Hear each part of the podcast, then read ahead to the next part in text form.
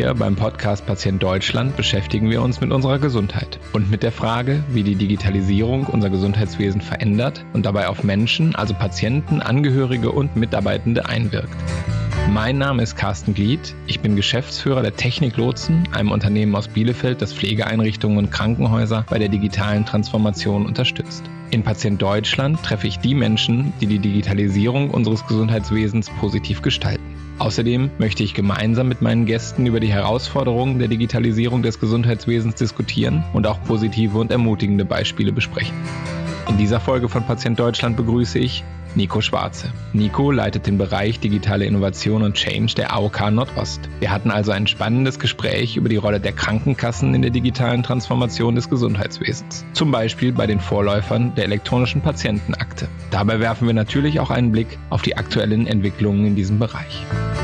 Ich freue mich auf und über euer Feedback. Ihr erreicht mich per Mail unter karsten.glied.techniklotsen.de oder per LinkedIn und Twitter. Und nun viel Spaß mit Patient Deutschland. Herzlich willkommen, Nico Schwarze. Willkommen in unserem Podcast. Ja, hallo Carsten. Schön, dass du da bist. Ähm, am besten, ich lass dich gleich mal selber erzählen, äh, wer du bist und was du gerade so machst. Äh, auf jeden Fall kann ich schon mal verraten, du bist für die AOK Nordost tätig, mhm. also jemand äh, aus dem im so also Sozial- und Gesundheitswesen ja total entscheidenden Player der Krankenkassen. Ja, was machst du da genau? Also ich leite den Bereich digitale Innovation und Change. Also wir kümmern uns um das ganze Thema, ähm, ja, was gibt es an digitalen Veränderungen in der Welt, was müssen wir tun, ähm, welche Strategie brauchen wir, wie richten wir uns daran aus, wie, auch wir müssen uns intern dazu aufstellen. Also es hat ja auch ganz viel auch mit Kulturveränderungen, mit Prozessveränderungen, ähm, mit, mit Lösungen zu tun. Also das ist quasi ähm, unser Thema, wo wir nicht allein, das muss man ganz klar sagen. Digitalisierung ist ja auch eine Herausforderung, die alle betrifft. Aber das zu orchestrieren, zu begleiten, zu beraten, zu orientieren, das ist im Prinzip ähm, das, was wir ganz grob gesagt tun. Richtet sich das stark nach, nach innen oder stark nach außen? Ja, sowohl als auch. Also man kann die Dinge ja gar nicht voneinander trennen. In der Digitalisierung, also es beginnt natürlich immer beim Kunden, beim Patienten, beim Nutzer, wie wir jetzt auch immer die oder diejenigen bezeichnen wollen. Ähm, wie erlebt er sozusagen oder sie ähm, das entsprechende Angebot? Also da geht es um Servicefragen, da geht es um Prozesse, da geht es um äh, Versorgung aber auch. Und das verlängert sich ja sozusagen nach innen. Also das ist ja quasi eine, wenn man jetzt von einer, wie man so neudeutsch sagt, eine Customer Journey, also eine Kundenreise beschreiben möchte, dann beginnt es sozusagen extern, sage ich mal salopp, und verlängert sich natürlich in den internen Prozessen, in den Arbeitsablauf, in den technischen Lösungen. Und das hat natürlich auch dann viel damit zu tun, wie die Kolleginnen und Kollegen in den Bereichen ähm, entsprechend damit umgehen. Also wenn ein, ein Nutzer erwartet, schnell äh, über eine digitales, äh, digitale Lösung ein Feedback zu bekommen, sein, sein wie auch immer geartetes ähm, ja, wie auch immer gearteten Bedarf abzubilden, einen Antrag äh, bearbeitet zu bekommen, etc. pp., dann müssen wir entsprechend auch im Hintergrund tätig sein. Und es reicht ja eben nicht, irgendwie was einzuscannen und dann wird es doch händisch gemacht oder so, sondern es geht schon darum, wie kriegen wir Prozesse auch ähm, digital abgebildet, wie kriegen wir sie automatisiert und wie können wir natürlich auch entsprechend das moderner, schneller miteinander im, im Haus auch vernetzen. Also das sind, ist ein sehr übergreifender Blickwinkel, wenn man so will. Mhm. Bevor wir auf die Customer Journey kommen, äh, sag mal noch ein paar Sätze zu deiner Journey. man wird ja nicht als äh, Leiter digitale Innovation und Change äh, geboren wahrscheinlich. Was, äh, was waren so deine Schritte? Was hast du davor gemacht? Ja, ich bin recht äh, quasi übergreifend ähm, durch die äh, Krankenkassenstation gereist, wenn man so möchte. Also ursprünglich, also zu Hause bin ich eigentlich äh, Pflegewirt und also Management und Gesundheitswesen. Das ist eigentlich so mein, meine ursprüngliche Aufstellung. Ähm, das ging dann aber auch schon sehr schnell in Richtung, ähm, wie werden wir moderner im Gesundheitswesen? Was sind sozusagen die Herausforderungen, die wir haben? Da geht natürlich ein starker Blick auf Versorgung. So war ich ursprünglich im, im Grundsatzbereich, auch im verbandspolitischen Bereich gewesen, äh, bin dann aber auch äh, über Stationen, ich sag mal, in dem Markt- und Vermarktungsbereich einer, einer Krankenkasse, auch in der AOK Nordost wohlgemerkt, damals noch AOK Berlin und AOK Brandenburg. Wir sind ja fusioniert auf dem Weg.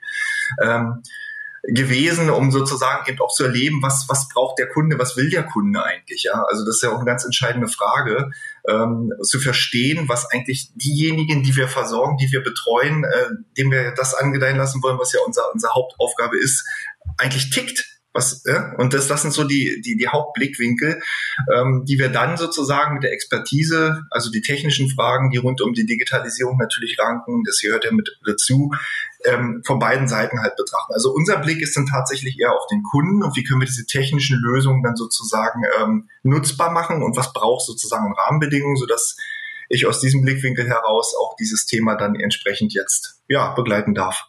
Den Kunden so in den Mittelpunkt zu stellen, ist das eigentlich gelebte Praxis bei den Kassen oder nimmt das durch die Digitalisierung äh, jetzt wieder deutlich mehr Raum ein? Also es war immer äh, Kern des Handelns sozusagen. Also weil wofür ist eine Krankenkasse am Ende des Tages da? Die Frage kann man sich ja stellen. Und klar ist uns ja auch, eine Krankenkasse ist ja nun nicht, ich sag mal, als Versicherung, ähm, ich sag mal, die, die, der Anlaufpunkt, den man unbedingt haben möchte als Versicherter. Aber wenn man eine Krankenkasse Kontakt hat, ist man ja häufig krank. Ne? So ist ja das allgemeine, die allgemeine Wahrnehmung. Oder man hat einen Bedarf sozusagen, möchte seine Gesundheit vorsorgen und ähnliches. Das ist natürlich ein, ein Pfad, den wir der schon lange logischerweise und auch ähm, gut bespielbar war, aber gerade die Dinge, die eben mit Krankheit zu tun haben die so ein Stück weit stigmatisierend sind für den, für den Betroffenen selber. Also wer setzt sich schon gerne damit auseinander, dass er krank werden kann. Aber das ist natürlich etwas, wo wir als Krankenkasse eine wichtige Rolle spielen, weil im, im, im Falle dessen, dass es eben eintritt, ist es eben unser Job, die notwendige Absicherung, die notwendigen Strukturen mit Leistungspartnern, also wir reden mit Leistungspartnern immer meinen Ärzte, Krankenhäuser, Apotheken und, und, und, ähm, geschaffen zu haben, damit eben dann eben, ich sag mal, der Patient in dem Fall in, in das sichere Versorgungsnetz fällt. Und das ist eben der Job, den wir immer hatten ähm, und der durch die Digitalisierung aber noch, noch besser und äh, prominenter eben auch, ja, ähm, ich sag mal, ähm, erledigt werden kann. Weil es bietet uns ja die Chance, den den Versicherten bereits bevor er krank wird, noch stärker zu begleiten, zu orientieren. Auch was gibt es für Möglichkeiten, ähm, seine Services auch wahrzunehmen, äh, Informationen zu gewinnen ähm, und das Ganze dann auch in eine, ich sag mal, strukturierte Bedarfsfalle äh, Versorgungssituation zu überführen. Und da beginnt aus meiner Sicht auch das wesentliche Handeln und äh, die, die Kernherausforderung fürs gesamte deutsche Gesundheitswesen, weil dort ist aus meiner Sicht die Digitalisierung eben noch ich möchte nicht sagen gar nicht angekommen, aber doch sehr rudimentär noch aktuell.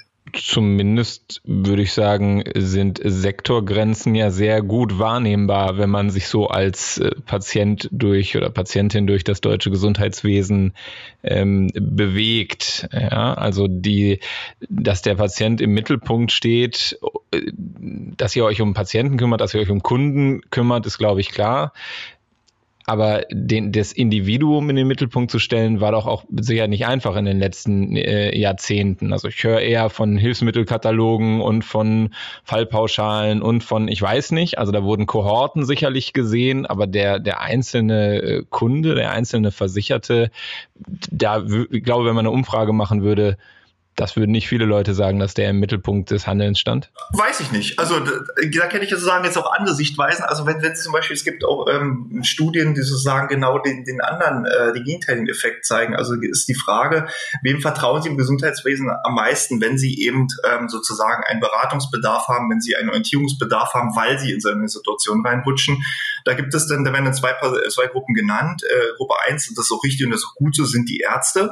Ne? Also die ersten Anlaufpunkte logischerweise bei gesundheitlichen Schwierigkeiten, aber zweite sind dann eben auch schon die Krankenkassen, weil die Krankenkassen natürlich auch dieses Versorgungsnetzwerk eben kennen und mitgestalten.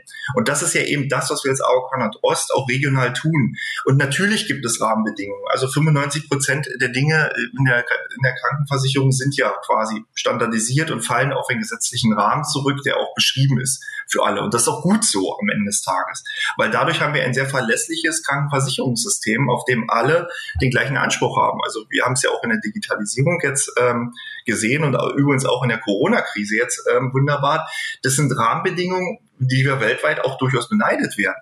Die Frage ist aber, und da sind wir eben nicht gut, und das muss man einfach so sagen, wie kriegen wir diese Stärke jetzt transportiert, auch mit mehr Transparenz und auch mehr mit Entscheidungsvielfalt und auch mit mehr Interaktionsmöglichkeiten für die Betroffenen selber ähm, über die Digitalisierung sozusagen die Strukturen zu tragen. Und das ist, glaube ich, einer der, der Kernpunkte, die wir haben.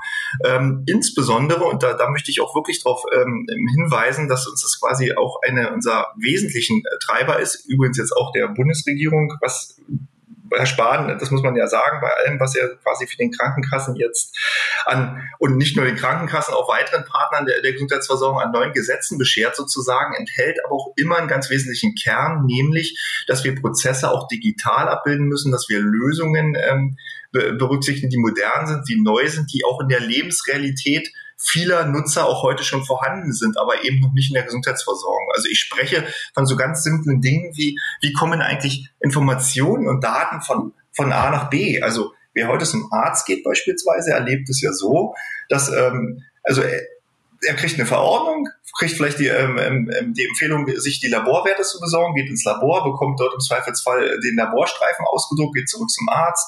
Der Arzt äh, bespricht das mit, mit ihr oder ihm. Ähm, dann gibt es vielleicht ein Röntgenbild, das bekommt man, wenn es gut läuft, noch als CD mit. Ansonsten vielleicht als diese unformatigen großen Röntgenaufnahmen, die in keine Schublade passen.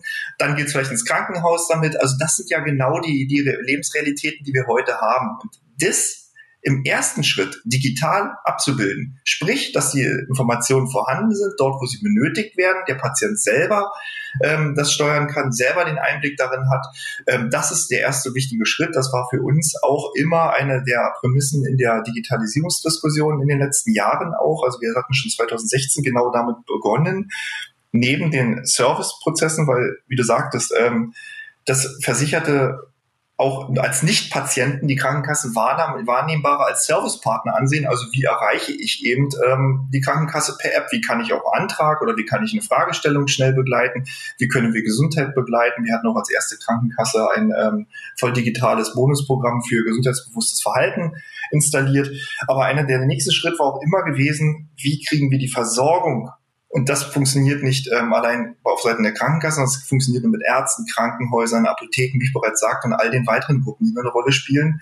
Ähm, wie kriegen wir dort die Digitalisierung abgebildet? Und da beginnt aus meiner Sicht ähm, das, was wir auch immer als Krankenkasse darauf hinwirken, ähm, qualitativ hochwertige Versorgungsstrukturen zu generieren, Versorgungsstrukturen zu unterstützen. Über- und Fehlversorgung ist ja so ein, so ein altes Schlagwort aus der, aus der ähm, ähm, aus, aus den Abstimmungen sozusagen der Versorgungsstrukturen auch gut zu begegnen. Also dort, wo gut, schnell und direkt versorgt werden kann, wird am Ende des Tages auch hochwertig versorgt. Wird am Ende des Tages auch effizient versorgt. Und das ist ja das, was alle wollen am Ende des Tages, schnell und zügig ähm, den Gesundheitszustand ähm, begleitet zu wissen und entsprechend auch das Ganze ja, beraten, ähm, und, und, und, entsprechend äh, ja, realisiert zu bekommen. Das Zusammenwirken von den Leistungspartnern wird ja naja, vom Kunden genauso wahrgenommen, wie du gerade gesagt hast.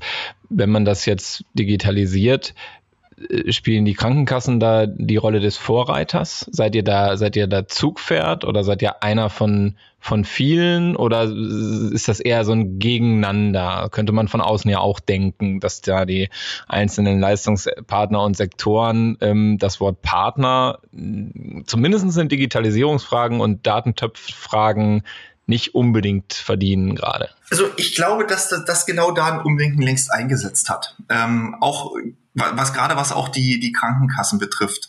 Ich will es mal so formulieren. Ähm, wenn wir einen Wettbewerb hätten, wer digital sozusagen in der Arztpraxis ähm, sich andocken kann sozusagen, über welche Lösung das funktioniert, über welche Schnittstellen das funktioniert. Und wir hätten jetzt für jede Krankenkasse, nehmen wir mal das Thema elektronische Patientenakten, für jede Krankenkasse eine unterschiedliche Lösung. Das wird nicht funktionieren. Das macht kein Arzt dieser Welt mit.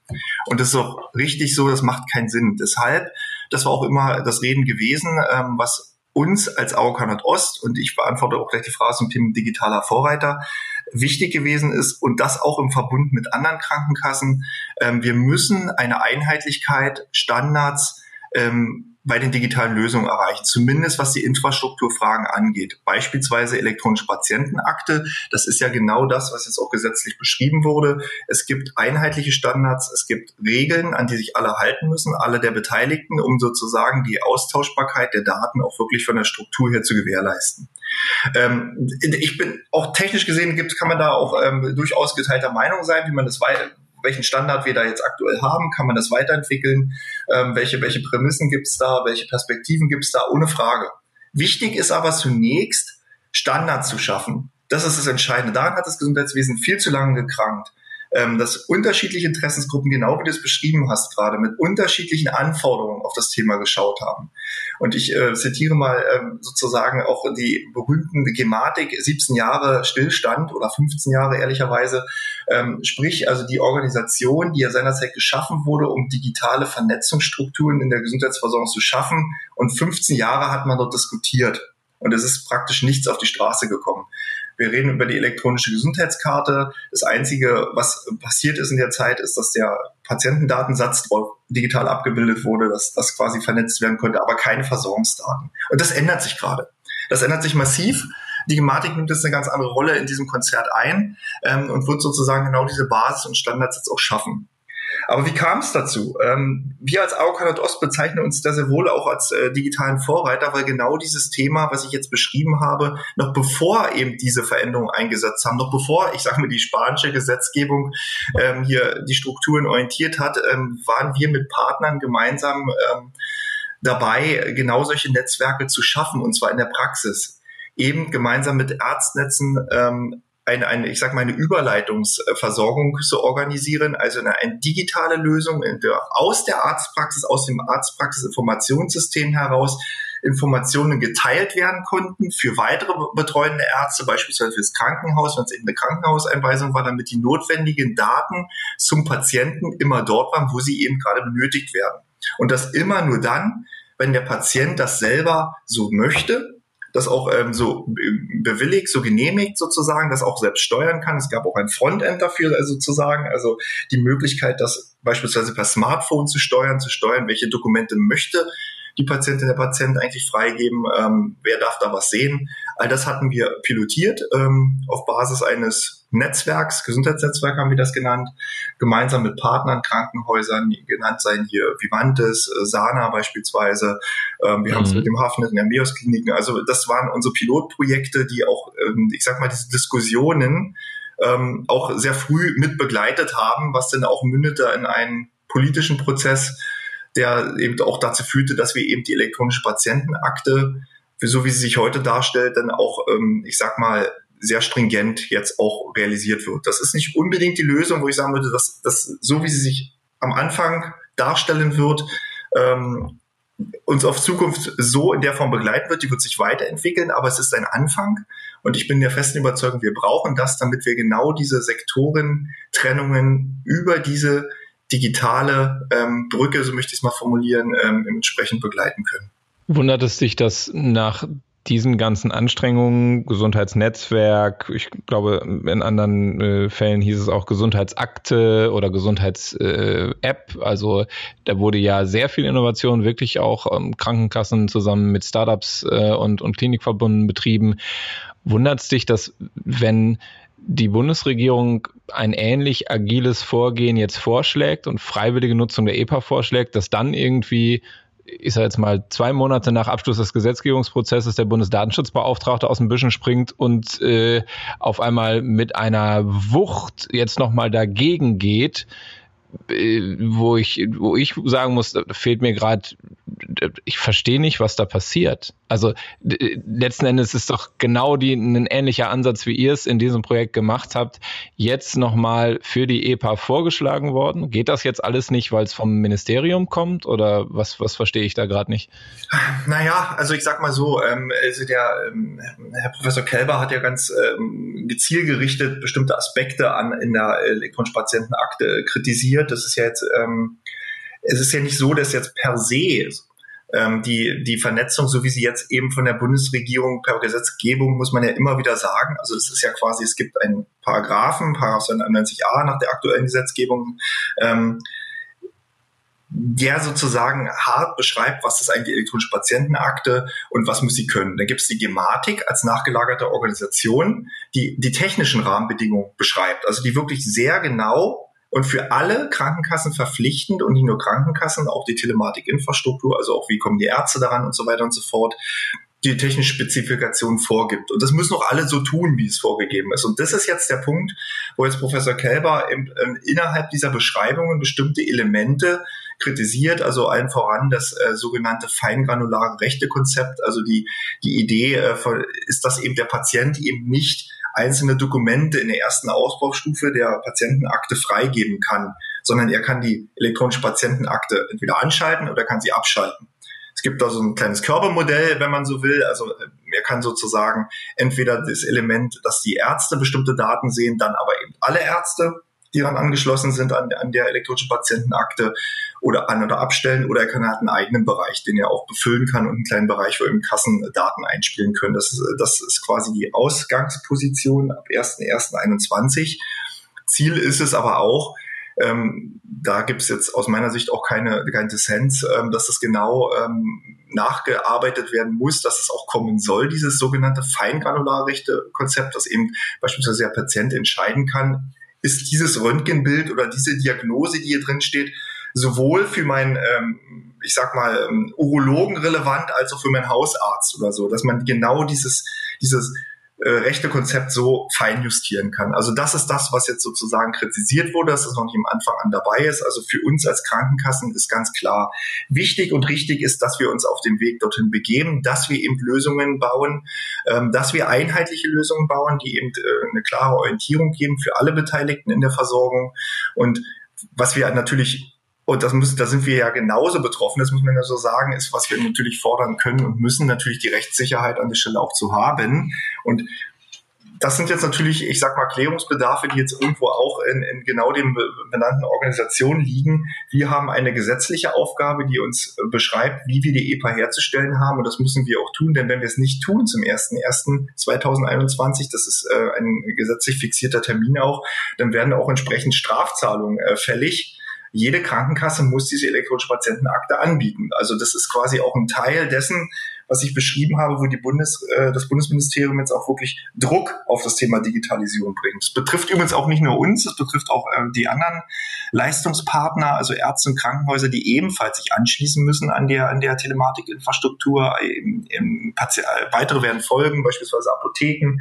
Ähm, also wir sehen, das ist ein wachsendes Netzwerk, was jetzt sozusagen auch mit einem gewissen Druck dort hineingepresst wird. Also man kann sicherlich einiges kritisieren, was man äh, nicht gut findet. Richtig und gut, und das möchte ich auch unterstreichen an der Stelle, ist aber, dass wir uns eben auf dem Weg befinden, weil das wird die Basis sein, auf der wir die Versorgung der Zukunft gestalten werden. Und das eben im besten iterativen Sinne, schrittweise Weiterentwicklung, konsequente Weiterentwicklung, den Patienten noch stärker mit reinzunehmen, die, die Inhalte noch stärker aus äh, zu definieren, äh, vor allen Dingen auch die Interoperabilität und den Datenaustausch sicherzustellen. Also was wir auch nicht brauchen, ist nur der Austausch von PDF-Dokumenten oder so auf Dauer, sondern es muss um strukturierte Daten gehen.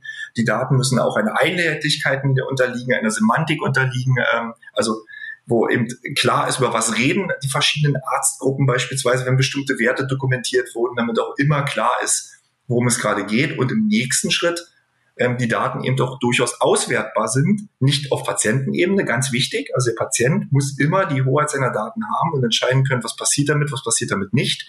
Aber im anonymisierten Sinne, pseudonymisierten Sinne ähm, eben auch für die Versorgungsforschung nutzbar gemacht werden können, damit man eben erkennen kann, welche Ansätze, welche Regionen, wo kann man sich noch stärker aufstellen, wo kann man besser in der Versorgung werden. Und dafür müssen die Daten eben auch nutzbar gemacht werden. Das ist äh, quasi das, worum es jetzt gehen muss in den nächsten Jahren. Ich hätte mir gewünscht, dass dieser iterative, agile Ansatz äh, ja gelebt wird, so wie du es auch gesagt hast, und stelle eben fest, natürlich ist das eine Iteration und ein Minimum Viable Product Denken zu sagen, ja, ich kann hier jetzt nicht eine aus dem Stegreif so eine fein ziselierte ähm, Berechtigungsmatrix äh, erstellen, aber ich will erst, ich will trotzdem anfangen auf Basis freiwilliger Nutzung und genau das kritisiert äh, Professor Kelber ja offen, offensichtlich, ähm, wo ich immer so denke, naja, wenn ihr es als Krankenkasse als App gemacht hättet oder gemacht habt oder wenn Amazon jetzt morgen kommen würde mit einer Einwilligungserklärung, dann wird es halt auch gehen. Und äh, diesem, ich empfinde diese Diskussion wahrscheinlich als so belastend, weil genau dieser iterative Ansatz aus meiner Sicht hier gerade zur Disposition steht. Ne, es muss erst perfekt sein, bevor es anfangen kann.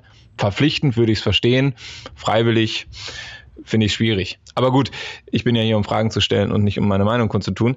Ähm, also frage ich mal weiter. Diese, ähm, diese, diese Sache, dass, der, dass die Krankenkassen jetzt alle ihre eigene EPA bauen, aber es den Standard quasi gibt, ähm, ist das eine politische ähm, Diskussion oder ist das eine, eine technische und eine Sicherheitsdiskussion? Wo kommt das her, dass man jetzt so einen, das ist ja nicht der effizienteste Ansatz, sage ich jetzt mal, oder vielleicht doch? Wie guckst du da drauf? Ähm, ja, also ich sag mal so, wie ich schon sagte, richtig und entscheidend ist, dass wir die Lösung in der Welt haben. Und es ist auch absolut richtig, dass ähm, die, wir eine Gleichartigkeit dieser, ich sag mal, Basislösungen haben. Ähm, da steckt ja auch das Thema, das war ja hier auch schon im Podcast äh, Thema gewesen, ähm, ähm, eben Interoperabilität als Stichwort, also dass die, die Dinge miteinander arbeiten können simpel gesagt. Dass eben sozusagen die technische Lösung miteinander arbeiten können und dahinter steckt ja dann immer, dass eben Berufsgruppen wie Ärzte und Krankenhäuser miteinander arbeiten können, eben am Versorgungsstrang für den Patienten der Patienten. Also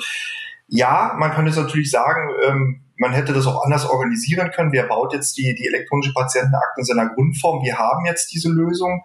Das, das ist jetzt so. Ähm, wir haben die Verpflichtung als Krankenkasse, das herzustellen. Wir als AOK-Gemeinschaft werden es auch gemeinsam tun.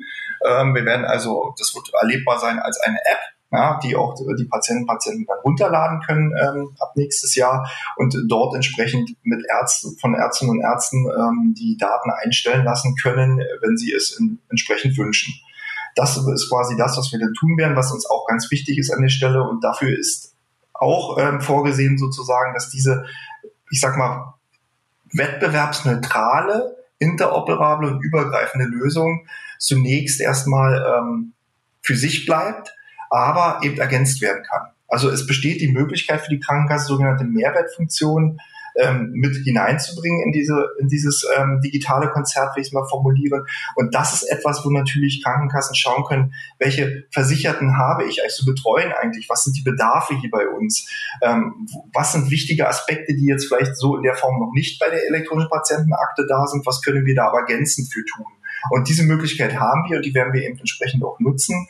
Da wird jede Krankenkasse natürlich ähm, schauen, die richtigen Dinge zu tun. Für die Patienten, wir als AOK Nordost werden gemeinsam mit unserem AOK-System genau unsere Stärke dort ähm, einbringen. Wie können wir eben regionale Versorgungsstrukturen eben unterstützen?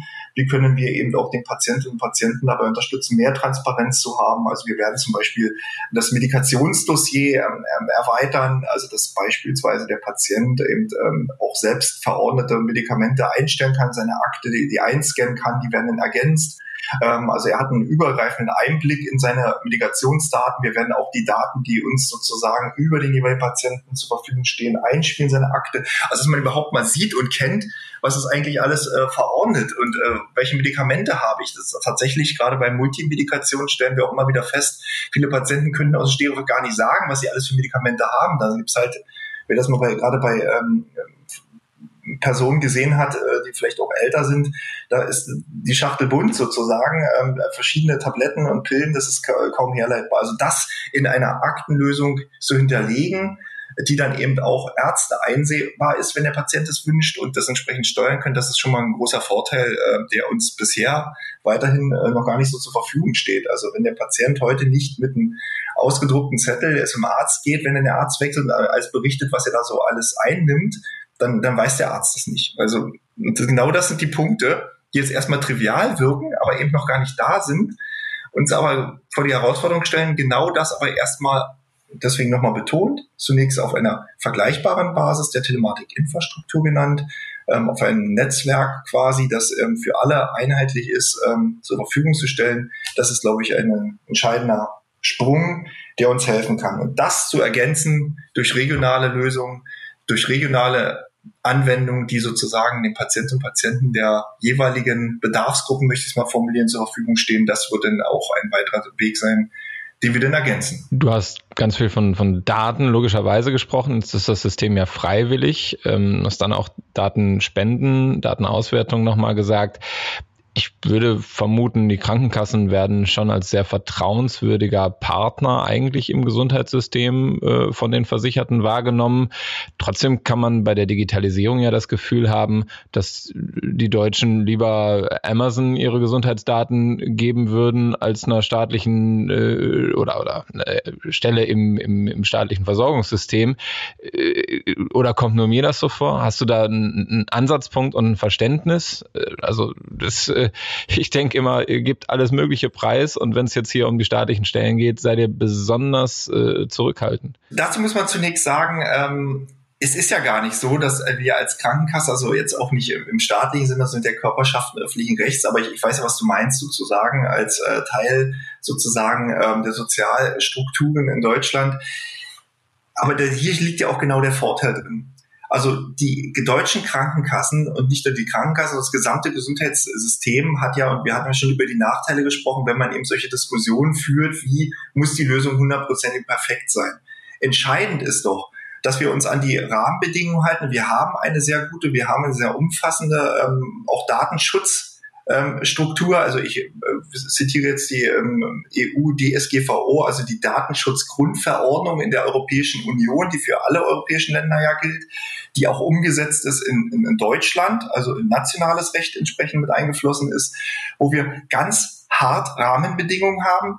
Was passiert mit Daten? Wie ist der Betroffene, sage ich jetzt mal, in, in, in jeder Hinsicht eingebunden und wie kann er über seine Daten entscheiden? Und das gilt natürlich auch für alle beteiligten Akteure hier. Und das kann genau auch so ein Vorteil sein gegenüber Amazon, ähm, dass wir eben nicht, die, dass der Patient selber auch jederzeit diese Entscheidung ähm, sozusagen ähm, treffen kann. Und das haben wir in, in vielen privaten Lösungen momentan nicht. Also beispielsweise Kalifornien, Apple, ähm, die orientieren sich tatsächlich in ihrem Rechtemanagement an dem, was die EU-DSGVO hergibt, weil man auch dort erkennt, dass eben der, das breite Streuen von Daten, Sammeln von Daten, Auswerten von Daten eben sehr wohl auch zu Misstrauen in der Bevölkerung bei den Nutzern führt. Und das nicht nur hier, sondern durchaus auch in Amerika, so dass man sich auch dort anschaut, wie kann man, ich sag mal, dieses Thema Datensicherheit und Datenschutz eher zu einem Markenwert erheben, ähm, als zu einem Nachteil. Und das ist genau das, worum es hier bei uns gehen muss, ähm, dass wir genau diesen Vorteil, den wir schon immer so leben,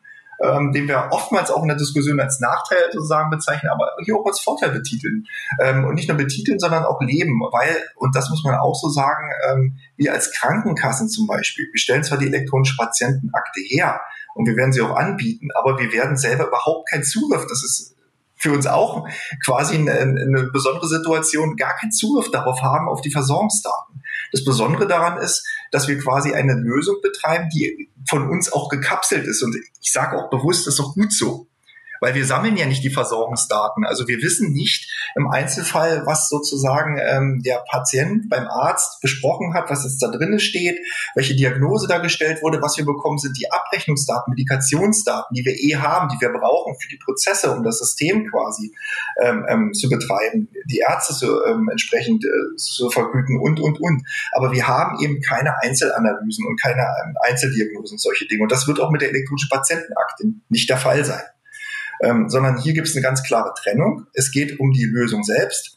die äh, sozusagen ähm, die Vernetzung sicherstellt. Sie ist EU-DSGVO, das ist ja gerade die Diskussion, wo Professor Kelber einen anderen Blickwinkel sozusagen drauf, äh, drauf wirft und ähm, hier sicherlich noch die ein oder anderen Fragen zu klären sein werden. Ähm, aus meiner Sicht aber sichergestellt ist, und das wird auch bei der elektronischen Patientenakte übrigens der Fall sein, dass selbstverständlich Patienten entscheiden können, wollen sie das oder wollen sie nutzen oder wollen sie das nicht nutzen. Also diese Entscheidungsfreiheit bleibt bestehen. Das muss man ganz klar sagen. Ähm, und auch wer sich entscheidet, an der Patientenakte teilzunehmen, kann eben auch entscheiden, die Daten eben nicht freizugeben für Ärzte, sondern für sich selber zu sammeln, um sich selbst die Transparenz beispielsweise zu verschaffen. Auch das ist möglich. Aber wie wir es auch schon diskutiert haben, ähm, Besser ist natürlich dann auch der künftige Weg, wie es auch geplant ist, ab 1.1.2022, dass eben Einzeldokumente dann eben auch geteilt werden können. Also ganz kurz nochmal zusammengefasst, ich glaube, es ist kein Nachteil, dass wir ein, ähm, sagen wir mal, sehr klare Datenschutzregularien haben, sondern die sind unsere Vorteile und die können wir gerade bei so sensiblen Themen wie Gesundheitsinformationen mit einbringen in die Versorgung, weil ähm, es gibt nichts Sensibleres, das muss man einfach auch nochmal so sagen. Hauptsache, sie werden auch sensibel diskutiert und nicht breit über Twitter. Aber gut, ähm, ich äh, würde gerne nochmal den Blick äh, für die letzten paar Minuten abwenden von dem Riesenthema EPA und dich mal fragen, aus deinem eigenen Portfolio oder was du sonst so siehst, abseits von EPA und dem, worüber wir gerade gesprochen haben. Was für Projekte in der Innovation im Gesundheitswesen haben dich so in letzter Zeit von Hocker gehauen? Deinen eigenen oder auch so, was du im Umfeld siehst? Wo hast du gedacht, boah, das ist wirklich eine Innovation. Also was jetzt wirklich spannend wird, ähm, das wird jetzt quasi der Pfad der digitalen Gesundheitsanwendungen, wie wir sie jetzt ähm, bezeichnen. Also gemeinläufig jetzt auch die App auf Rezept. Also es gibt eine Reihe von Anbietern, ähm, wir reden ja häufig auch von Startups oder auch Nicht-Startups, die eben sehr relevante und praktische Anwendungen entwickelt haben, die zum Beispiel Patienten bestimmter Diagnosegruppen ganz relevant und praxisnah im Alltag begleiten. Also vom diabetischen ähm, Tagebuch über ähm, wie kann man sozusagen Migräne begleiten, über wie beispielsweise gehe ich mit depressiven Episoden um, solche Dinge, die, die KI gestützt sind, äh, die eine Tagebuchfunktion haben, die quasi den per Smartphone den Tagesablauf tracken kann, wenn man das will. Also da gibt es Möglichkeiten, die jetzt sozusagen das Leben von Betroffenen deutlich erleichtern können. Und die finden jetzt auch Eingang in die Versorgung. Ähm, das ist eben der Punkt App auf Rezept. Also das ist sozusagen die eine Komponente, die daran spannend ist. Die andere Komponente, die jetzt eben auch spannend ist, dass wir als Krankenkassen eben auch mit solchen Partnern in Verträge gehen können, dass wir gemeinsam schauen können, wie können wir denn jetzt Versorgungsmodelle einfach neu denken. Ja? Also was, was sind denn jetzt zusammen mit Ärzten, mit Krankenhäusern, ähm, mit Apotheken, mit Hilfsmitteln, mit Pflegediensten zukünftig Lösungen, die jetzt sozusagen sehr spannend ähm, sozusagen die, die Versorgungssituation begleiten und unterstützen können. Also da gibt es so etwas wie ähm, Ganganalysen, ja, die KI gestützt, beispielsweise ähm, ältere Menschen, wie hoch ist die ähm, Sturzwahrscheinlichkeit? Ein Anbieter, der das ähm, eben auch quasi ähm, ermöglicht, über, über, über quasi das Smartphone das Gangbild aufzunehmen, daraus aus dem darüber hinaus bestehenden Umfeld und Rahmenbedingungen eine, eine Wahrscheinlichkeit des Strohs, ähm, Wahrscheinlichkeit bei Älteren zu bestimmen. Ja.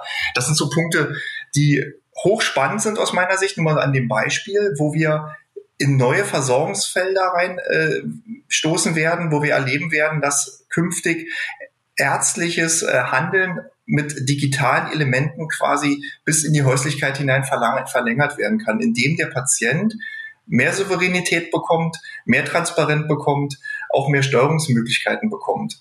Ähm, da sei aber noch angemerkt, auch das ist ein Punkt, der mir nochmal an der Stelle ganz wichtig ist. Ähm, das bedeutet aber auch, dass wir, und das wird auch eine Aufgabe für uns werden als Krankenkasse ganz klar, ähm, die digitale Kompetenz entsprechend auch zu begleiten, weil was uns nicht passieren darf, ist, dass es am Ende so eine Art ähm, ja, Diskriminierung geben kann für diejenigen, die eben ein Smartphone haben, das bedienen können, bedienen wollen und eben von solchen neuen Lösungen partizipieren und jenen, die es eben nicht können oder wollen. Also da müssen wir genau auch darauf achten, dass wir diesen Gleichklang auch gesellschaftlich dann und auch für unsere Versicherten ähm, realisiert bekommen. Dabei wünsche ich euch viel Erfolg. Ich würde sagen, ihr habt als Krankenkassen in den letzten Jahren über eure Marketingbudgets teilweise äh, mehr Apps und Innovationen befördert äh, als äh, alle anderen zusammen. Äh, und ich bin auch äh, ganz froh, dass es jetzt so ein DIGA, also so ein, eine App auf Rezept gibt, die das so in, in andere Bahnen lenken. Ich glaube, das ist für die, für die Startups und für die innovativen Unternehmen ein ein ganz toller und berechenbarer Weg. Ähm, ja, lass uns gemeinsam gucken, was da äh, dann auch kommt in den nächsten Monaten und Jahren. Ich bedanke mich erstmal äh, für diesen sehr interessanten Podcast aus, der, aus dem Blickwinkel der Krankenkassen, den man ja sonst auch nicht so oft hört und wünsche dir weiter viel Erfolg bei deiner Arbeit. Vielen Dank.